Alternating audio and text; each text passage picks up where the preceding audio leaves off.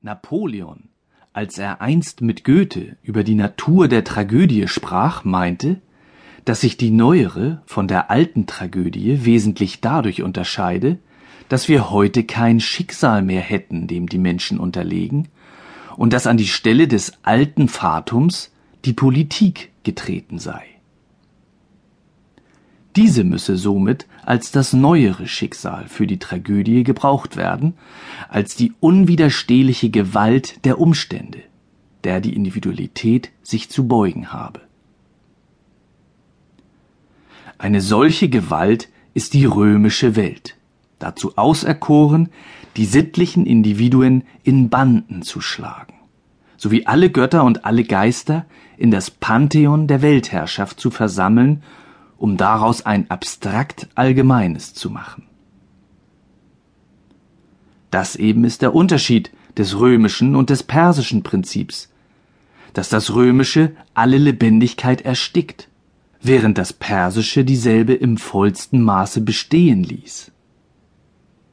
Dadurch, dass es der Zweck des Staates ist, dass ihm die Individuen in ihrem sittlichen Leben aufgeopfert werden, ist die römische Welt in Trauer versenkt. Es ist ihr das Herz gebrochen. Und es ist aus mit der Natürlichkeit des Geistes, die zum Gefühle der Unseligkeit gelangt ist. Doch nur aus diesem Gefühle konnte der übersinnliche, der freie Geist im Christentum hervorgehen. Im griechischen Prinzip haben wir die Geistigkeit in ihrer Freude, in ihrer Heiterkeit und in ihrem Genusse gesehen. Der Geist hatte sich noch nicht in die Abstraktion zurückgezogen. Er war noch mit dem Naturelemente, mit der Partikularität der Individuen behaftet. Weswegen die Tugenden der Individuen selbst sittliche Kunstwerke wurden. Die abstrakte allgemeine Persönlichkeit war noch nicht vorhanden, denn der Geist musste sich erst zu dieser Form der abstrakten Allgemeinheit, welche die harte Zucht über die Menschheit ausgeübt hat, bilden.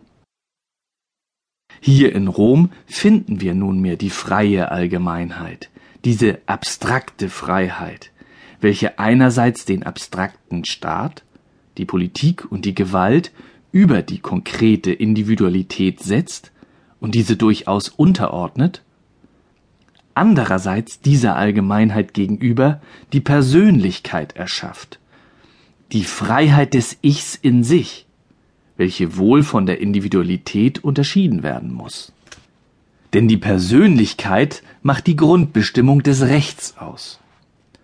Sie tritt hauptsächlich im Eigentum ins Dasein, ist aber gleichgültig gegen die konkreten Bestimmungen des lebendigen Geistes, mit denen es die Individualität zu tun hat. Diese beiden Momente, welche Rom bilden, die politische Allgemeinheit für sich und die abstrakte Freiheit des Individuums in sich selbst, sind zunächst in der Form der Innerlichkeit selbst befasst. Diese Innerlichkeit, dieses Zurückgehen in sich selbst, welches wir als das Verderben des griechischen Geistes gesehen haben, wird hier der Boden, auf welchem eine neue Seite der Weltgeschichte aufgeht. Es ist bei der Betrachtung der römischen Welt nicht um ein konkret geistiges, in sich reiches Leben zu tun, sondern das weltgeschichtliche Moment darin ist das Abstraktum der Allgemeinheit. Und der Zweck, der mit Geist und herzloser Härte verfolgt wird, ist die bloße Herrschaft, um jenes Abstraktum geltend zu machen. In Griechenland war die Demokratie die Grundbestimmung des politischen Lebens, wie im Orient der Despotismus. Hier ist es nun die Aristokratie, und zwar eine starre, die dem Volke gegenübersteht. Auch in Griechenland hat sich die Demokratie entzweit, aber nur in Weise der Fraktionen. In Rom sind es Prinzipien, die das Ganze geteilt halten. Sie stehen einander feindselig gegenüber und kämpfen miteinander. Erst die Aristokratie mit den Königen, dann die Plebs mit der Aristokratie.